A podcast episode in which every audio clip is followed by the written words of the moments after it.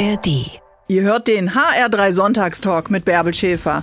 Uns bekommt ihr in der App der ARD Audiothek und überall da, wo es Podcasts gibt. Drei Wochen Osterferien sind vorbei. Und wart ihr in der Natur? Habt ihr vielleicht äh, viel Zeit im Wald verbracht? Grabt ihr schon eure Beete im Garten um? Oder seid ihr mit der Hand durch den Sand am Strand gefahren? Überall summt und brummt es und die Natur erwacht wieder zum Leben. Wir sprechen heute im HR3 Sonntagstalk über genau diese Artenvielfalt und den Reichtum, diesen faszinierenden Reichtum der Natur mit dem Biodiversitätsforscher Professor Dr. Michael Ohl. Guten Morgen, Herr Ohl. Guten Morgen, Frau Schäfer. Ja, wir reden heute über die Entdeckung neuer Arten. Davon äh, gibt es ja eine ganze Menge, wenn man auf all die Wissenschaftler und Wissenschaftlerinnen schaut, die mit großen Schritten rund 18.000 Tierarten pro Jahr neu entdecken. Da könnte ich ja sagen, dann sind wir ja schon fast durch. Ja, schön wäre das. Äh, leider ist es nicht so. 18.000 Arten pro Jahr, das klingt tatsächlich nach sehr viel und ist es ja eigentlich auch. Dahinter stecken ja viele Wissenschaftlerinnen und Wissenschaftler. Aber es gibt sehr wahrscheinlich noch mehrere Millionen noch unentdeckter Arten und mit 18.000 Arten pro Jahr dauert dieser ganze Entdeckungsprozess doch recht äh, lange. Ja, werden wir beide das noch erleben, bis alle entdeckt sind? naja, so ein bisschen äh, hoffen das die Biodiversitätsforscher weltweit, äh, dass wir nur noch wenige Jahrzehnte mhm. benötigen, um die noch nicht entdeckten Tier- und Pflanzenarten zu entdecken. Dazu braucht es neue Methoden und äh, an denen wird auch fleißig gearbeitet. An welche Methoden denken Sie denn da, Professor Ohl? Ja, im Moment ist es noch so, dass Tier- und Pflanzenarten nach Methoden entdeckt werden, die doch äh, denen, die schon Karl von Linné im 18. Jahrhundert mhm. angewendet hatte, recht ähnlich sind. Das heißt, es wird äh, jede Tierart im Grunde von einem Wissenschaftler sehr ausführlich beschrieben und illustriert und publiziert. Und dieser Prozess ist sehr genau, aber auch sehr langwierig. Und das, was man eigentlich braucht, um schneller zu werden, sind Prozesse, die was mit Automatisierung zu tun haben. Das heißt, äh, Roboter könnten da helfen oder künstliche Intelligenz. Äh, und das geht tatsächlich am besten mit genetischen Informationen. Das macht man auch wirklich, dass man sich die Gene jetzt sehr genau anguckt. Okay, also das heißt, äh, wenn man sich darauf etwas mehr konzentrieren würde, könnte es schneller gehen. Für mich klingt das als Laie jetzt schon viel. Wenn man das umrechnet, sind es ja fast 50 Arten pro Tag, die wir entdecken.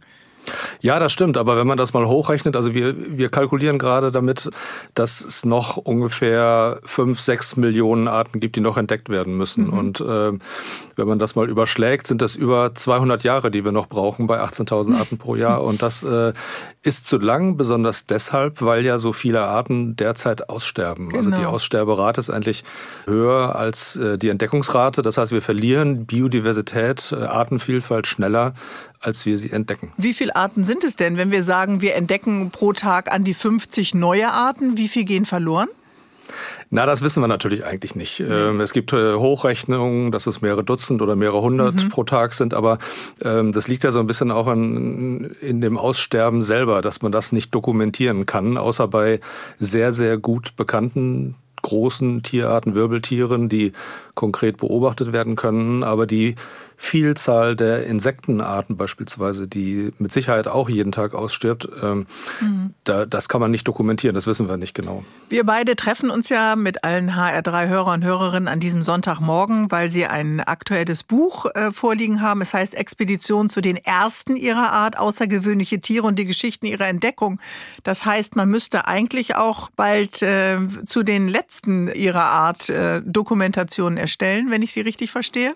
Ja, das ist vielleicht so. Also mein, der, der Titel meines Buches ist so ein kleines Wortspiel mhm. und bezieht sich auf ein Buch, das genauso heißt, Die letzten ihrer Art. Äh, äh, das Douglas Adams, der berühmte äh, Science-Fiction-Autor, ähm, zu Artengefahren und zu Forschern, die sich also mit Tierarten befassen, von denen es nicht mehr so viele gibt und die vielleicht aussterben werden. Und ich habe jetzt quasi mir die ganze Sache von der anderen Seite angeschaut und habe geguckt, wie kommen eigentlich die Tiere, Tiere, an denen neue Arten beschrieben werden oder wurden, in die Hände der Wissenschaftler. Und was ist da eigentlich genau passiert? Welche mhm. Expeditionen haben da stattgefunden und so weiter?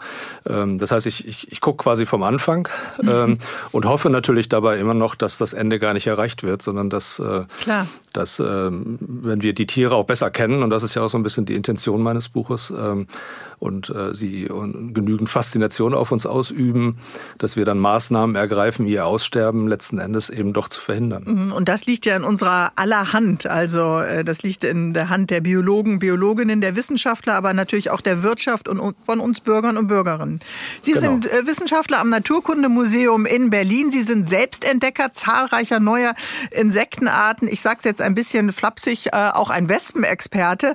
Wollen wir uns gleich mal äh, auf die Suche begeben? wo man am besten sucht, wenn man denn eine neue Tierart sucht, ja? Lieber Professor Ohl, bis gleich hier im HR3 Sonntagstalk. Freue mich, dass Sie heute Zeit für uns haben.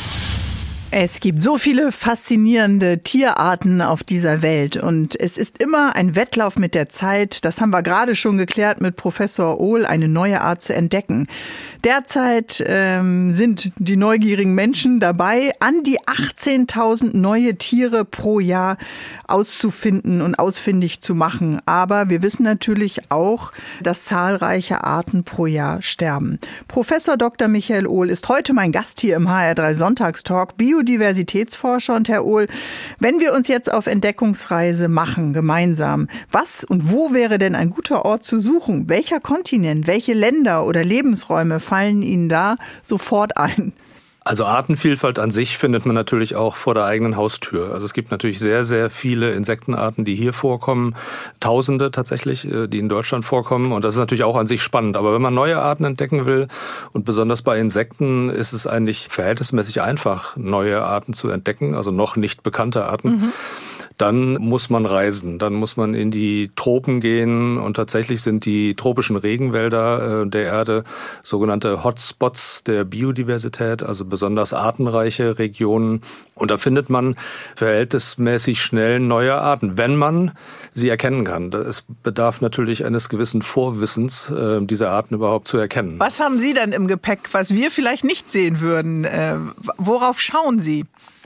Na, mein äh, Spezialgebiet bei der konkreten Bearbeitung äh, von Biodiversität sind Wespen, ähm, und zwar solitär lebende Wespen, also einzeln lebende Wespen, mhm. die keine Staaten bauen. Und von denen gibt es alleine äh, schon 10.000 Arten weltweit, also sind schon bekannt. Und äh, die unterscheiden sich zum Teil durch Merkmale, die sofort erkennbar sind, durch Färbung, Größe, Größe. Mhm. oder sonst irgendwas. Aber sie haben natürlich auch sehr viele Spezialmerkmale, die nur der Wissenschaftler so richtig äh, kennt und äh, für die man auch ein Mikroskop braucht, äh, bestimmte mhm. äh, Details im Körperbau. Äh, das ist schon eine komplexe Angelegenheit. Flügelbau, Augen, die Art des Summens, also da sind Sie, gehen Sie sehr viel mehr ins Detail. Wo ist denn, Sie haben gerade gesagt, es sind die äh, Hotspots der Biologen und der Biologen Biodiversitätsforscher. Wo wäre denn so ein Sehnsuchtsort für Sie? Also im, in meinem konkreten Fall ist es so, dass diese einzeln lebenden Wespen weltweit betrachtet, diese 10.000 Arten, vorwiegend in trocken heißen Gebiet vorkommen. Mhm. Also das, was man vielleicht traditionell so als Wüste auch bezeichnen würde. Eher so Halbwüste, also es ist zwar trocken und heiß, aber es sind überall Pflanzen, Büsche, so ein bisschen wie viele äh, bestimmt Griechenland kennen oder die mhm. Mittelmeerküste überhaupt. Ähm, und da kommen ganz besonders viele Arten vor und äh, das sind tatsächlich auch Hotspots der Biodiversität, nicht nur der Regenwald, mhm. sondern auch diese, diese Halbwüsten. Und das sind die Orte, in die ich auch reise, nach Argentinien, in die USA, Südwesten der USA beispielsweise, Australien. Überall gibt es diese Lebensräume und da kommen eben auch sehr viele Wespenarten vor. Jetzt wird ja bei uns der Sommer auch immer heißer, so wie wir es registrieren und dokumentieren. Äh, kann es sein, dass Sie bald vielleicht gar nicht mehr leider so weit reisen müssen? Ja, das ist tatsächlich so, dass einige Arten, auch Wespen mhm. oder Wildbienenarten, die wir bislang nur aus Süddeutschland oder sogar Südeuropa kannten, im Zuge der Klimaerwärmung nach Norden weiterwandern. Und viele Menschen, und ich werde sehr oft danach gefragt, haben vielleicht schon so eine ganz große, dicke schwarze Biene gesehen, die auch schwarze Flügel hat, sehr auffallendes Tier, mhm. die Holzbiene. Die gab es bislang nur in Süddeutschland und die hat sich jetzt auf den Zug nach Norden gemacht, weil es immer wärmer wird. Und in Berlin beispielsweise gibt es sie inzwischen überall. Das heißt, es gibt tatsächlich eine Veränderung die dazu führt, dass äh, Arten von Süden nach Norden einwandern. Aber das ist natürlich nichts, was wir eigentlich wirklich wollen, weil dann natürlich andere Arten dafür noch weiter nach Norden wandern oder aussterben. Mhm. mhm. Äh, also die Artenvielfalt hier bei uns, die verändert sich unter dem Klimawandel wahrnehmbar. In Ihrem Buch Expeditionen zu den ersten ihrer Art schreiben Sie eben auch, Neuguinea bleibt so ein Sehnsuchtsort für Biodiversitätsforscher. Es gibt kaum einen Ort auf der Erde, an dem es noch derart ausgedehnten und schwer zugänglichen tropischen Regenwald gibt gibt. Bislang ist nur ein Teil der Biodiversität Neuguineas erforscht und beschrieben worden und noch hunderte, Jahrtausende, so wie Sie es eben auch schon beschrieben haben, von unbeschriebenen Arten, Insekten und andere Wirbellose. Die müssen noch entdeckt werden. Heißt das denn, wir kennen jetzt eher die Großtiere oder ich, die großen Tiere oder die Großtiere? Ich weiß gar nicht, wie man es richtig äh, jetzt formuliert. Und bei der Entdeckung fehlen eher noch die kleinen? Ja, das muss man schon so sehen. Also von den äh, großen Tieren können Sie ruhig so sagen. Ähm, das heißt, die ganzen Wirbeltiere, besonders auch Säugetiere oder Vögel, von denen kennt man schon sehr viele. Also es werden jedes Jahr auch noch neue Arten entdeckt, aber sehr, sehr wenige. Die sind, die sind auffällig äh, und die sind auch von nicht spezialisierten Naturbeobachtern oder äh, Expeditionen, die ein ganz anderes Ziel haben, mhm. schon sehr früh entdeckt worden. Der größte Anteil der noch unentdeckten Artenvielfalt, das sind definitiv die Insekten ähm, und auch andere Tiergruppen, die versteckt leben und nicht von jedem wahrgenommen werden. Würmer, Schnecken, Muscheln und all, all diese mhm. wirbellosen Gruppen, äh, die es überall auf der Welt gibt. Oder an all die Tiere, an die wir vielleicht denken in den Tiefen der Ozeane, ne? Ja, genau. Also es ist immer sehr wahrscheinlich, dass man neue Arten entdeckt, äh, wenn man sich Lebensräume anguckt, die schwer zugänglich sind. Mhm. Und die Tiefsee stellt enorme technische Herausforderungen und äh, kann immer nur punktuell untersucht werden. Aber dort äh, warten noch ganz, ganz viele Arten auf ihre Entdeckung. Okay, heute haben wir Sie erstmal da, denn Sie sind auch so ein Entdecker und Sie kennen die Expedition zu den ersten ihrer Art. Bis gleich, Professor Ohl. Wir Menschen wissen so viel über die Welt, haben einen Taschencomputer mit Lexikon jederzeit in der Hosentasche und entdecken doch jeden Tag Neues. Welche Tiere es beispielsweise noch nicht gibt, außer denen, die wir schon kennen. Professor Dr. Michael Ohl ist mein Gast heute im HR3 Sonntagstalk. Biologe, Philosoph und Wissenschaftshistoriker, aber auch ein bisschen ein Entdecker, ein Tiereentdecker, sage ich jetzt mal so leicht äh, dahin. Woher kommt denn eigentlich Ihre Neugier, Herr Ohl? Ach, meine Neugierde auf diese Dinge, die reicht weit in meine Kindheit zurück. Eigentlich kann ich mich gar nicht daran erinnern, dass es jemals anders war. Und ich wollte eigentlich auch schon als Kindergarten- oder Grundschulkind äh, Biologe werden. Ich wusste vielleicht den Begriff noch nicht, aber ich wollte mich mit Tieren befassen und mit der Lupe auf der Grasnarbe immer unterwegs oder haben Sie was gesammelt oder was gehörte zu Ihrer Neugier? Ja, mit der, mit der Lupe im, im Wald oder auf der Wiese und dazu immer ein Bestimmungsbuch. Also mich hat immer schon interessiert, welche Namen diese Tiere tragen, die ich dort draußen entdecke. Also wie, wie, wie heißen die eigentlich? Und diese, diese Kombination aus die Tiere selber entdecken und dann nachschauen, wie heißen die eigentlich und wer hat sie vorher schon entdeckt, das war tatsächlich etwas, was mich schon als Kind sehr interessiert hat. Diese Fragen sind geblieben, ja? Also wie heißt es, was ist neu, was beobachte ich? Sie haben es an dieser großen Holzbiene eben beschrieben, große Farbe oder tiefschwarze Farbe, auch die Flügel sind schwarz. Also etwas haben Sie auch als Kind dann schon notiert. Ja, genau. Äh, also natürlich nicht so systematisch. Das war mehr die Freude an der Artenvielfalt. Ähm, richtig gesammelt im Sinne des Anlegens einer Sammlung habe ich auch nicht. Aber ich habe äh, mir alles angeguckt, was in meiner Heimat kreuchte und fleuchte und äh, hatte viel Spaß daran. Und es war eigentlich immer klar, dass ich das auch beruflich gerne machen möchte. Mhm. Und war Ihnen da schon klar, dass es eben auch mit waghalsigen Expeditionen in sumpfige Regenwälder oder wo auch immerhin dann verbunden ist? Bei Ihnen sind es ja eher die trockenen Regionen. Ja, also das Reisen hat mich schon auch immer fasziniert und ich habe, äh, wie so viele ja auch, äh, diese Reiseerzählungen, die gedruckt waren, auch alle gelesen und Thor Heyerdahl und äh, diese, diese, diese mhm. genau diese diese waghalsigen Unternehmungen, ja, die häufig gar nichts mit Tieren zu tun hatten, aber das Reisen und Entdecken, das war zumindest in meinem Kopf schon auch immer irgendwie da. Mhm. Und irgendwie haben Sie sich aber eher spezialisiert auf die kleinen Tiere, ja? Hätte ja auch sein können, dass Sie sich zum Beispiel auf Gorillas konzentrieren konzentrieren. Was war denn äh, die Lust an den äh, kleineren Tieren? Ja, ich glaube, das ist tatsächlich die Vielfalt gewesen. Mhm. Also gerade wenn man äh, etwas entdecken möchte, dann ist es natürlich leichter, das unter einer großen Auswahl zu machen. Also Vögel, ich habe das auch natürlich irgendwie wahrgenommen und habe versucht, die Vögel meiner Heimat zu bestimmen, aber das ist doch sehr begrenzt.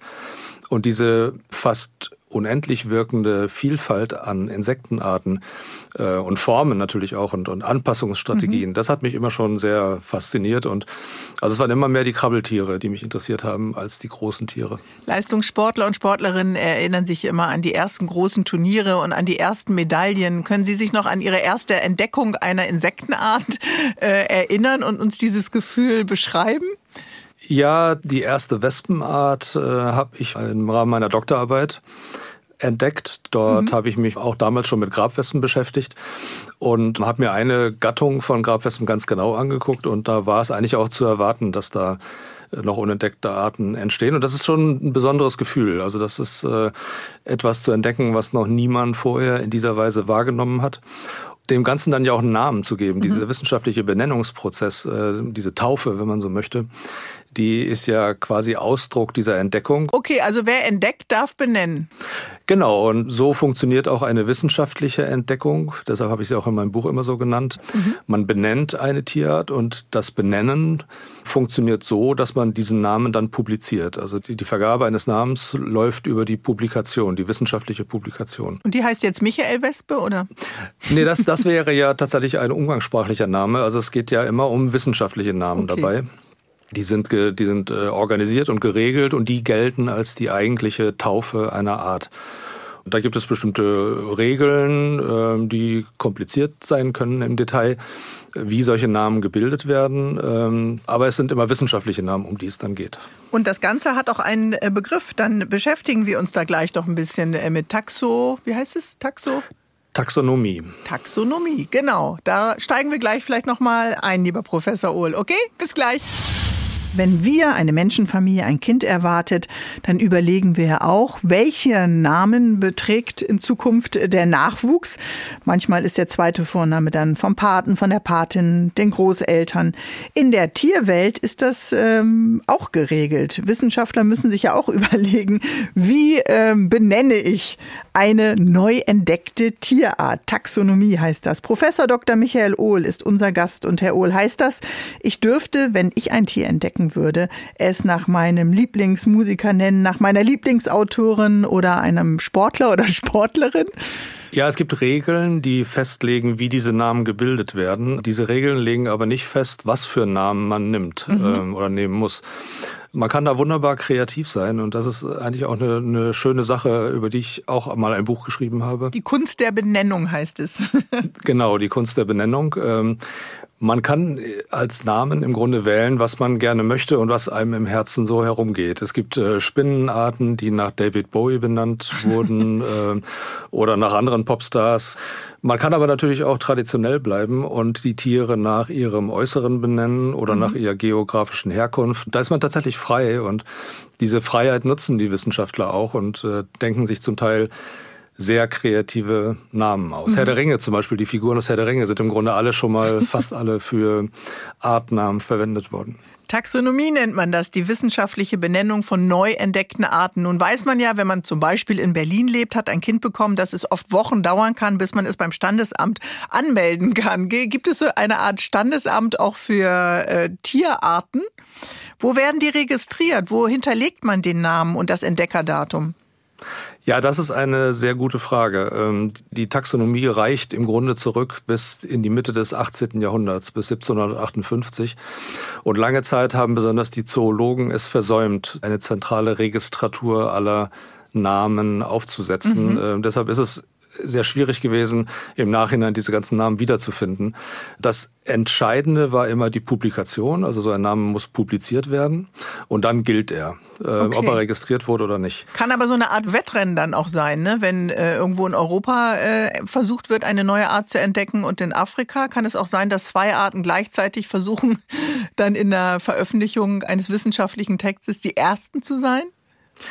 Das passiert in seltenen Fällen. Okay. Ähm, tatsächlich kann das mal sein, dass man etwas entdeckt und man weiß, jemand anderes hat es auch entdeckt. Ähm, und dann versucht man sich zu beeilen und die Publikation möglichst schnell dann auf den Weg zu bringen. Aber das ist selten. In der Regel arbeiten die Wissenschaftler zusammen und publizieren das lieber gemeinsam, als, als dass sie da in Konkurrenz äh, zueinander treten. Aber heute gibt es eben so eine Registratur. Besonders bei Online-Publikationen muss man verpflichten, diese Namen jetzt in diese Datenbank einspeisen und dann steht dieser Name eben auch jedem zur Verfügung. Mhm. Gibt es Regeln, dass irgendetwas verboten ist? Gibt es so eine Art verbotenes Wort oder Eigenschaften, die man vielleicht nicht nennen darf bei der Taxonomie? Eigentlich mischen sich diese Regeln nicht ein in die Wahl des Namens. Es gibt aber so eine Art ethische Präambel, dass man keine eher verletzenden oder mhm. moralisch problematischen Namen wählen darf. Also beispielsweise würde es heutzutage sicherlich schwierig sein, äh, eine Art zu publizieren, also eine Art Namen zu publizieren, der nach einem Diktator mhm. oder nach einem Serienkiller gewählt worden ist. Ähm, das würde, glaube ich, nicht funktionieren. Aber im Grunde sind die Wissenschaftler tatsächlich frei in der Wahl ihrer Namen. Mhm. Bei den Gorillas gab es doch mal so zwei Arten, die hat man immer gedacht, das ist eine neue, aber dann waren es eben nur die zwei. Ne? Das beschreiben Sie, glaube ich, auch in Ihrem Buch. Ja, bei den Gorillas und, und das ist tatsächlich auch bei vielen anderen Tierarten der Fall, ähm, ist es mit der Taxonomie ziemlich kompliziert. Die beiden Gorilla-Arten, die wir heute unterscheiden, die sind sogar ungefähr 20 Mal beschrieben worden. Also es gibt 20 verschiedene Gorilla-Namen. Die alle geschrieben haben, hier, ich war der Erste.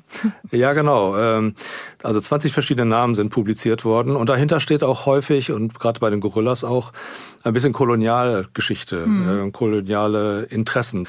Der erste Gorilla wurde von einem Engländer beschrieben und dann wollten die Franzosen eben auch ihren Gorilla in einer französischen Kolonie haben.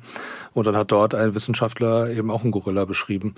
Sicherlich mit guter Absicht und mit guten Gründen auch, aber im Nachhinein hat sich dann herausgestellt, mhm. dass es doch nur zwei Arten sind, über die wir heute sprechen die Eitelkeit und der westliche Blick auf die äh, Entdeckung. Aber klar, die Bewohner und Bewohnerinnen Afrikas kannten ja Zebras, Gorillas und äh, Giraffen vielleicht schon zuvor, haben eben sie nicht wissenschaftlich benannt und entdeckt. Aber dieses Entdecken, ist das noch ein, ein Begriff auch aus einer alten Zeit? Na, das, das glaube ich nicht. Also es mhm. geht in meinem Buch ja explizit um das wissenschaftliche Entdecken. Das werde ich ja auch nicht müde, immer wieder zu betonen.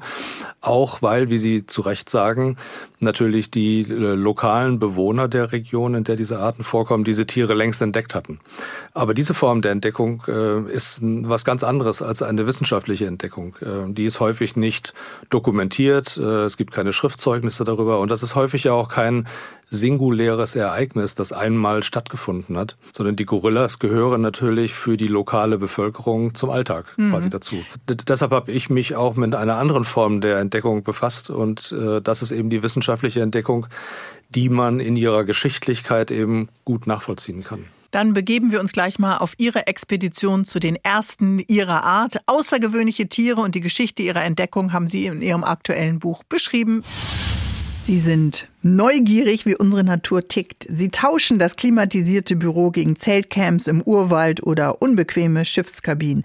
Immer auf der Jagd nach dem Neuen, dem Unbekannten.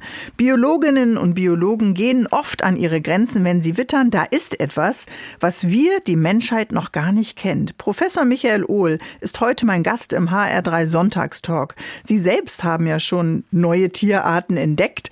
Sie haben aber auch an Entdeckungsreisen anderer Forscher in ihrem Buch Expedition zu den ersten ihrer Art beschrieben, ganz genau beschrieben. An welche Expedition denken Sie denn am liebsten zurück? Also ich selber habe äh, erst im letzten Jahr eine Reise nach Peru gemacht, äh, zusammen mit meinem Sohn, der auch Biologie studiert. Und wir haben da tatsächlich auch eine neue Wespenart entdeckt äh, im peruanischen Regenwald, ganz unerwartet für mich, mhm. weil ja, wie gesagt, die Tiere, mit denen ich mich befasse, eigentlich eher in trockenen Gebieten vorkommen. Richtig. Aber das war eine ganz tolle Entdeckung. Ähm, da haben wir nachts ein Nest entdeckt äh, und das war ziemlich leicht herauszubekommen, dass die Art tatsächlich unbeschrieben ist. Aber warum reisen Sie nach Peru, wenn Sie eigentlich wissen, die Tierart, auf die Sie schauen, ist in trockenen Regionen? Waren Sie auf der Suche nach etwas anderem? Also tatsächlich ist diese Reise eine private Reise gewesen, mhm. ähm, die ich gemacht habe, weil wir sie meinem Sohn zum Abitur geschenkt haben. Ah, ja. Und Corona ähm, hat dazu geführt, dass sie jetzt zwei Jahre nicht gemacht werden konnte. Und äh, jetzt sind wir dann dahin gefahren. Und es ging tatsächlich um seine Leidenschaft nämlich die Spinnen. Mein Sohn befasst sich mit Spinnen und ist dort dann nachts immer auf der Suche nach äh, der Spinnenartenvielfalt dort im Regenwald. Okay, also ist es nochmal ein ganz besonderes äh, Vater-Sohn-Abenteuer äh, gewesen. Genau. Und ähm, an welche Expedition, die Sie im Buch beschreiben, äh, denken Sie, die für alle äh, Biodiversitätsforscher Forscher und Forscherinnen ganz besonders war vielleicht? Ja, also meine Lieblingsgeschichte eigentlich aus meinem eigenen Buch ähm, ist die von Gerd Heinrich, mhm. ähm, einem deutschen Zoologen, der sich auf Vögel und auf Schlupfwespen konzentriert hat. Also etwas, was mir natürlich ein bisschen nahe liegt, auch wenn ich mich mit Schlupfwespen nicht so gut auskenne. Was kann die Schlupfwespe, was die Holzwespe nicht kann? Ja, die, die Schlupfwespen, das sind diese Parasiten, die äh, ihre Eier in andere Insekten, besonders auch gern in Raupen beispielsweise legen und die man inzwischen auch zum Teil kaufen kann, um, also wenn man Mehlmotten in der Wohnung hat oder so, dann kann man Schlupfwespen kaufen und die fressen die dann auf. Äh, die legen ihre Eier rein und die, die Larven, die dann schlüpfen, die fressen dann die Schädlinge äh, auf und das ist eine sehr, sehr artenreiche Gruppe, also viele 10.000 Arten gibt es und wahrscheinlich äh, vielleicht noch 100.000 oder mehr, die noch unentdeckt sind. Und der Gerd Heinrich, der kannte sich eben mit Schlupfwespen und mit Vögeln sehr gut aus und der ist von zwei Vogelexperten aus dem Berliner Museum oder aus dem New Yorker Museum bezahlt worden, um in den 1930er Jahren eine Expedition nach Sulawesi, nach Indonesien zu machen, um dort eine bestimmte Vogelart zu finden, die schon bekannt war, mhm. ähm, aber von der es nur zwei Exemplare in einer Museumssammlung gab. Und besonders der New Yorker Experte dort, der ähm, war unheimlich interessiert an Rallen, das sind Wasservögel. Mhm. Und der wollte unbedingt diese Rallenart, diese seltene Rallenart von Sulawesi haben und äh, deshalb haben sie den Gerd Heinrich dahin geschickt.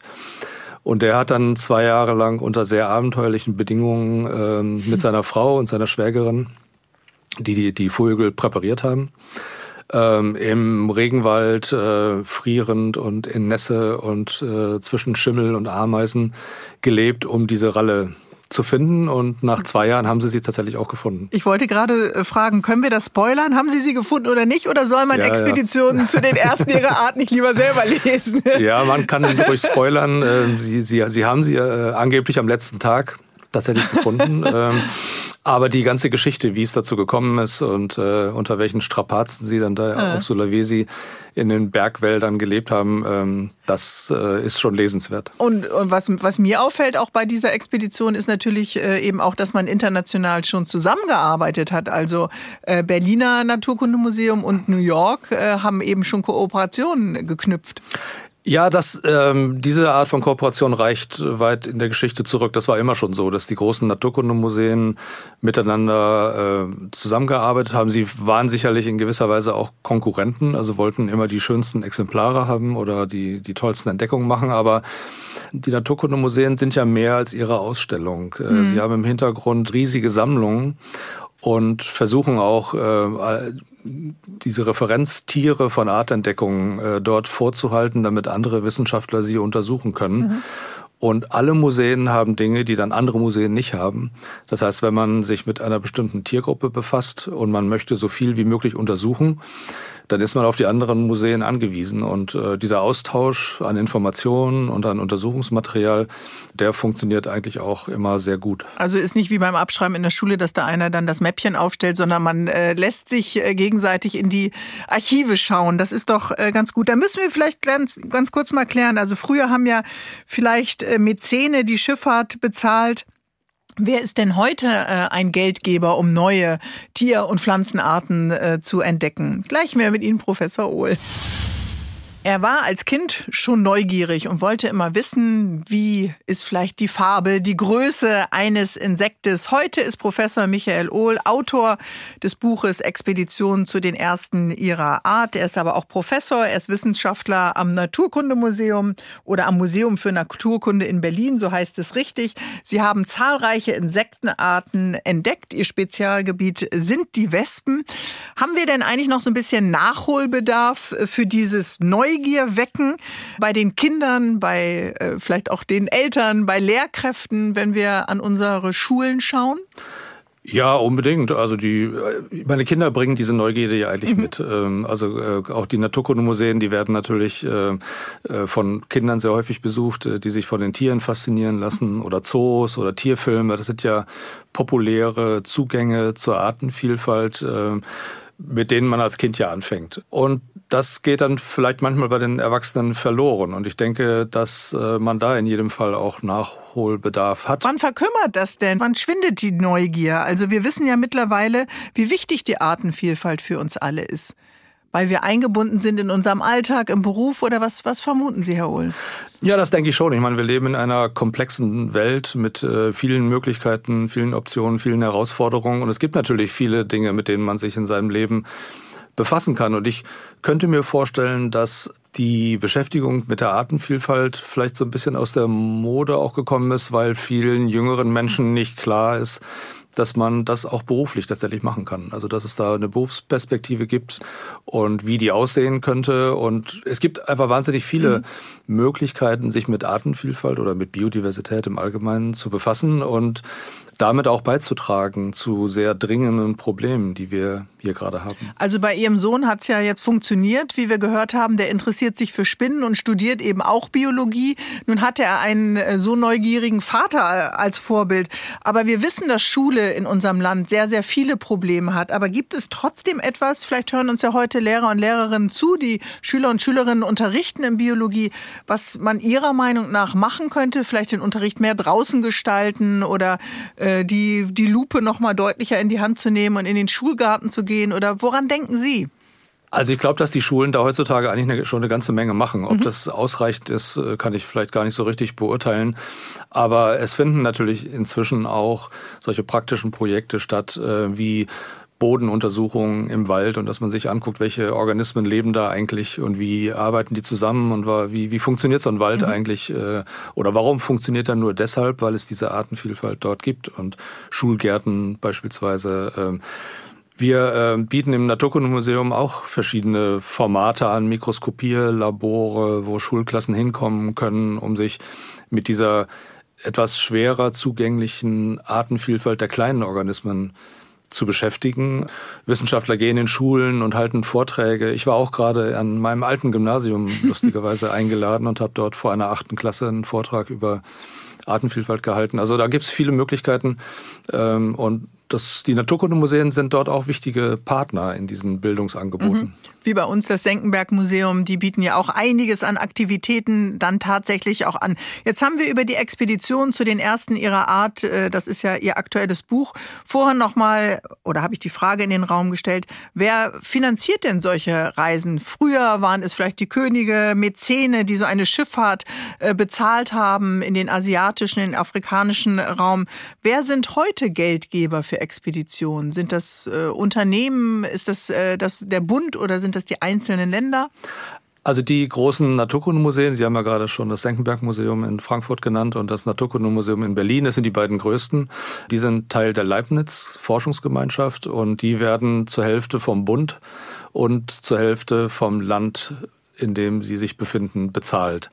Das sichert so einen Grundhaushalt. Aber so größere Sammelexpeditionen werden in der Regel nicht finanziert. Dazu braucht man zusätzliche Geldmittel und mhm.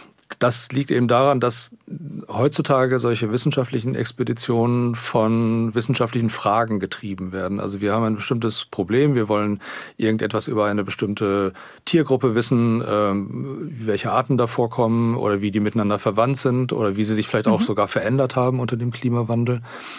Und dann gibt es Möglichkeiten, finanzielle Unterstützung zum Beispiel bei der Deutschen Forschungsgemeinschaft äh, oder anderen Geldgebern zur Unterstützung dieser Forschungsprojekte zu bekommen. Mhm. Und dann kann man solche Reisen eben durchführen. Aber es ist auch ein großer Erfolgsdruck. Also ich kann mir vorstellen, wenn man dann das, äh, die Finanzierung äh, endlich äh, klar hat, muss man ja vielleicht auch, oder hat man den Druck, dann auch Antworten finden zu müssen. Oder sehe ich das falsch? Ja, deshalb sind solche Expeditionen heute eben auch noch viel stärker Fragen getrieben, als sie es früher gewesen mhm. sind. Also früher ist man eher irgendwo hingefahren und hat dann alles gesammelt, was man sammeln konnte, hat das in die Naturkundemuseen gebracht und dann geschaut, ähm, was kann man da für Fragen anwenden oder welche Projekte lassen sich dort formulieren.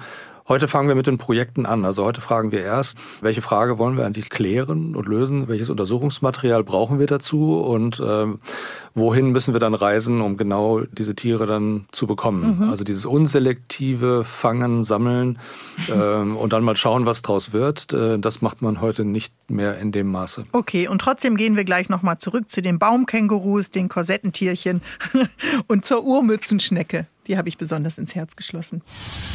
Professor Dr. Michael Ohl ist heute mein Gast hier im HR3 Sonntagstalk. Ich bin Bärbel Schäfer und er hat ein Buch geschrieben über die Entdeckung der unterschiedlichsten Tierarten und zeigt, wie beschwerlich das ist, dass manchmal Zufälligkeit eine Rolle spielt, eigentlich immer Teamwork und vor allem Neugier und Hartnäckigkeit.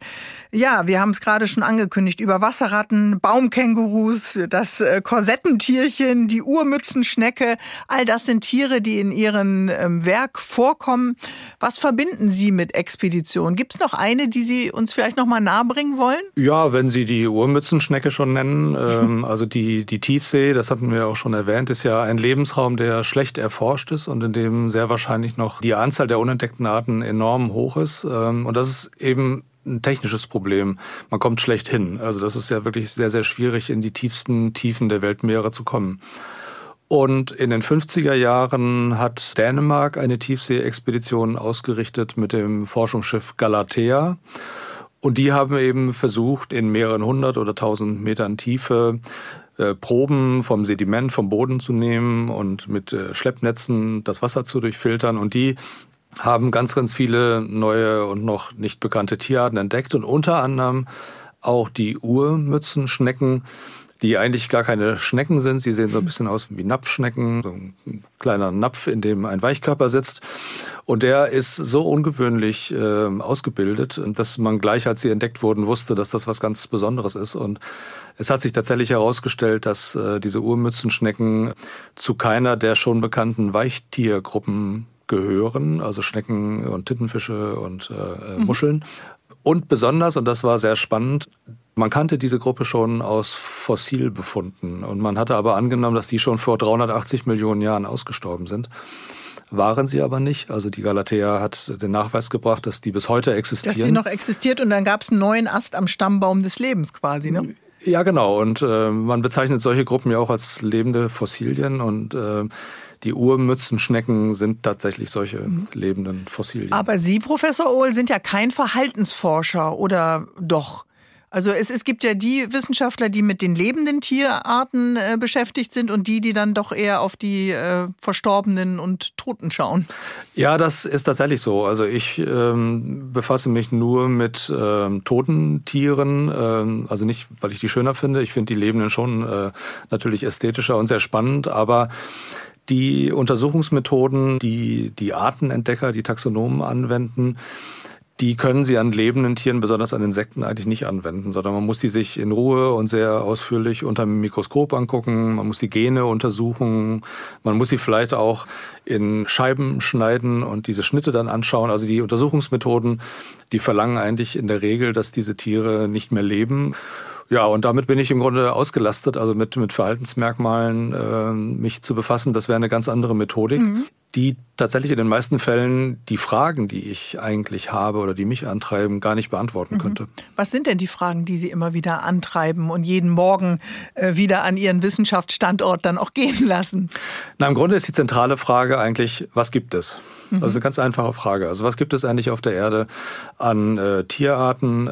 Und die sich daran anschließende Frage für mich ist, äh, wie sind diese Tierarten eigentlich entstanden? Denn das, denke ich, ist eine der Grundvoraussetzungen dafür, dass wir die weiterführenden Fragen überhaupt äh, beantworten können. Mhm.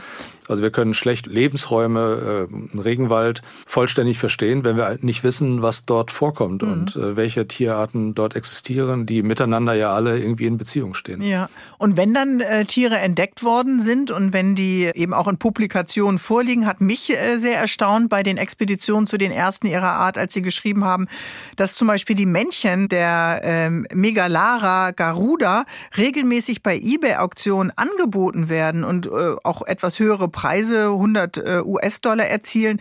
Also der Mensch äh, weiß dann ja offensichtlich die Biodiversität noch immer nicht zu schätzen. Ja, das, also gerade diese Megalara garuda, diese sogenannte Monsterwespe, wie sie manchmal in mhm. der Presse benannt wurde, das war eine sehr spannende Entdeckung, die ich gemacht habe. Das konnten wir tatsächlich nicht absehen, dass wir damit auch Insektensammler, also auch mhm. die gar kein wissenschaftliches Interesse haben. Die bedrohen doch dann letztendlich die äh, Population und den Bestand, oder? Ja, damit muss man muss man rechnen, wobei wir eben natürlich überhaupt nicht wissen, wie groß die Population von dieser verhältnismäßig seltenen Art ist, das kann man eben schlecht dokumentieren. Aber nichtsdestotrotz, wenn Leute anfangen, diese Tiere zu fangen, um sie kommerziell auszuwerten und einfach nur an Sammler über Ebay zu verkaufen, ist das aus meiner Sicht natürlich erstmal eine schlechte Entwicklung. Kann man die dann irgendwie rechtlich äh, belangen? Solche Leute, die diese Tiere dann verkaufen? Das hängt von der lokalen Gesetzgebung dort ah. ab. Also inzwischen äh, ist es so, dass die meisten Länder recht rigorose Naturschutzregeln äh, mhm. aufgestellt haben, die auch das Sammeln und Ausführen von biologischem Material genau ziemlich stark reglementieren. Äh, wenn also das kennt man ja vom Zoll äh, am Flughafen, mhm. aber das heißt eben auch fürs Internet wird äh, da mittlerweile ein Auge drauf geworfen. Ja, das greift schon ein bisschen früher. Also die Herkunftsländer haben in der Regel sehr strenge Regeln mhm. und die versuchen sicherzustellen, dass die Arten nicht einfach von Europäern außer Landes gebracht und dort dann auch vielleicht sogar wirtschaftlich ausgebeutet werden. Mhm. Und wenn solche Biopiraten, wie sie manchmal genannt werden, auffliegen, kann das sehr unangenehme Strafen nach sich ziehen. Mhm. Aber es muss eben auch jemand verfolgen. Aber Sie sind ja kein Biopirat, sondern Sie sind Wissenschaftler am Museum für Naturkunde in Berlin und heute unser Gast im HR3 Sonntagstalk. Gleich reden wir weiter. Mein heutiger Gast beschäftigt sich unter anderem mit Gorillas, mit Quassenflostern und winzigen Fröschen, zumindest für sein Buch Expedition zu den ersten ihrer Art. Eigentlich ist ihr Fachgebiet, äh, Dr. Ohl, ein ganz anderes, nämlich Wespen, genauer gesagt Grabwespen. Was fasziniert Sie denn an der Grabwespe? Auch die Artenvielfalt tatsächlich und die mhm. Formenvielfalt. Also es gibt ähm, schon sehr viele Arten, die wir bereits kennen, also ungefähr 10.000 weltweit. Und auch hier in Deutschland, was viele Menschen ja gar nicht wissen, gibt es ungefähr 250 Arten. Die leben alle einzeln, deshalb kommen sie nur in geringen Individuenzahlen vor, mhm. also nicht wie die sozialen Wespen, die im Spätsommer dann unsere Städte überschwemmen, sondern die leben im Einzelnen, sind häufig sehr klein. Also man sieht sie nicht, wenn man nicht weiß, wonach man gucken muss. Mhm. Aber diese 10.000 schon bekannten Arten, die sind äh, enorm vielfältig. Also es gibt Riesen unter ihnen, wie diese Megalara garuda. Es gibt äh, winzige von, die kaum mehr als einen Millimeter lang sind und die die unterschiedlichsten Gestalten, Formen und Farben haben. Und ja, es ist einfach äh, eine sehr ästhetische Gruppe. Mhm. Gibt es ein Vorurteil über Wespen, das sie total nervt und sie sofort an die Decke gehen lässt? Ach nee, ich bin da eigentlich verhältnismäßig Die entspannt. Sehr aber gechillt, aber was ich immer beobachte und vielleicht nervt mich das tatsächlich, das betrifft aber mehr die sozialen Arten, ähm, dass ich jedes Jahr verlässlich zum Spätsommer werde ich ja häufig von Zeitungen angesprochen, ob ich was zu den Wespen sagen kann und dass vermutet wird, ähm, dass die aggressiver werden. Also diese Unterstellung will ich es mal nennen, ähm, dass die Wespen aggressiv sind und vielleicht auch im Spätsommer aggressiver werden das ist so eine Falschwahrnehmung, die mich schon manchmal auch ein bisschen nervt, weil mhm. wenn man sich so ein bisschen mit der Biologie dieser Tiere befasst, dann versteht man relativ schnell, dass die Wespen im Spätsommer im Grunde nichts mehr zu tun haben. Also die Königin legt keine Eier mehr, es gibt keine Larven, die gepflegt werden müssen. Und die Wespen fliegen einfach durch die Gegend und suchen süße Sachen für sich selber. Und es sind einfach viele, die dann in den Bäckereien auch dann natürlich auftauchen. Und die Wahrscheinlichkeit, dann mit ihnen in Konflikt zu geraten, aus Versehen, die nimmt einfach zu. Aber das hat ja. nichts mit Aggressivität zu tun. Eigentlich lungern die nur ein bisschen darum bei den leckeren Sachen, wo wir auch ja, hinwollen. Genau. Oder wie Teenager an der Bushaltestelle. Also einfach mal ein bisschen sich Grunde. selber äh, entspannen. Aber äh, jetzt gibt es ja Volksentscheide, spezielle Samenmischung, Petitionen für Bienen. Ist die Biene ein guter Botschafter oder eine gute Botschafterin für uns Bürger und Bürgerinnen zum Thema Biodiversität? Und könnten wir das nicht noch auf andere Tiere auch übertragen? Ja, das ist so ein etwas zwiegespaltenes Thema. Es wird ja häufig die Honigbiene verwendet als äh, mhm. so ein Markentier für diese Initiativen und die ist im Grunde vollkommen ungeeignet dafür. Die Honigbiene ist ein hochgezüchtetes Kulturtier, im Grunde ein Bauernhoftier, wenn man so möchte. Mhm. Ähm, Und Honigbienen anzusiedeln fördert nicht die Artenvielfalt. Wie eine Bekannte mal gesagt hat, man treibt auch keine Kühe in den Wald und sagt dann, dass dort die Artenvielfalt zugenommen hat. ähm, also die Honigbiene wird gepflegt von den Imkern ähm, und äh, die leidet natürlich auch unter Umweltgiften. Aber solange es Imker gibt, die sich mit den Honigbienen befassen, ist sie nicht bedroht mhm. und das ist gar kein Problem. Okay. Ähm, aber die Honigbiene versteckt so ein bisschen eine enorme Artenvielfalt an Wildbienen, die es bei uns gibt. Über 500 Arten kommen allein in Mitteleuropa vor. Und die tragen auch zur Bestäubung von Pflanzen, äh, auch von Obstbäumen bei. Und die sind diejenigen, die eigentlich bedroht sind. Und wenn es gelingt, mit der Honigbiene auch ein äh, Augenmerk auf diese Wildbienenvielfalt zu lenken, dann ist es wunderbar. Dann habe ich damit gar nichts gegen. Dann hätten wir schon genau. was äh, erreicht. Wir sind fast am Ende der Sendung, äh, Professor Ohl. Als Bio Biologe. Wie optimistisch oder wie pessimistisch schauen wir denn in die Zukunft? Denn Ihr Buch äh, der Expedition zu den ersten ihrer Art ist ja eine neugierige Entdeckungsreise. Gleichzeitig sterben äh, viele Arten. Wie ist Ihr Grundticken mit dem Blick auf dieses Thema?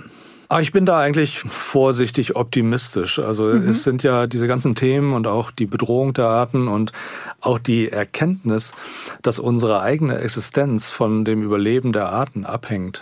Die dringt ja inzwischen auch bis auf politische Ebenen vor. Und wenn ich mir die Ergebnisse der Montreal-Tagung beispielsweise mhm. angucke, ähm, die eine Ausweitung der, der Schutzflächen in den Meeren und auf dem Land vorsehen und äh, dergleichen, dann denke ich, ja, das sind die richtigen Wege. Also ich denke schon, schon, dass da derzeit äh, viele politische Entscheidungen getroffen werden, die mich etwas optimistisch stimmen. Okay, und es gibt ja auch für uns alle unterschiedliche Möglichkeiten, ob beim NABU oder sonst wo, sich äh, eben zu engagieren für Biodiversität oder einfach im Biologieunterricht wach sein, Biologie studieren. Und wer sich anders lesen vorbereiten möchte, dem empfehle ich die faszinierende, fesselnd informative und bildreiche Reise zu den großen Entdeckungen der Naturgeschichte eine prächtige ähm, Expedition zu den ersten ihrer Art sind beschrieben in Ihrem Buch, lieber Michael Ohl. Herzlichen Dank und Gruß äh, nach Berlin. Wenn Sie durchs Museum laufen, was ist Ihr Lieblingstierchen? Im äh, Naturkundemuseum in Berlin? Ja, die großen Dinosaurier sind, sind schon weiterhin einfach faszinierende Tiere und wenn ich auf meinem Weg äh, zu meinem Büro an ihnen vorbeikomme, das berührt mich weiterhin. Okay. Vielen Dank für dieses Gespräch am Sonntagmorgen und Ihnen ein schönes Wochenende noch. Dankeschön. Vielen Dank. Bärbel Schäfer, der Sonntagstalk in HR3. Und wenn ihr noch tiefer eintauchen wollt in die Welt der Natur, dann hört euch den Podcast Wie die Tiere in der ARD Audiothek an. Immer eine halbe Stunde zu einem Thema. Zum Beispiel den Lebensraum Tiefsee, den ewigen Streit Hund oder Katze oder zu der Frage, ob Tiere in Hollywood-Filmen nicht völlig falsch dargestellt werden.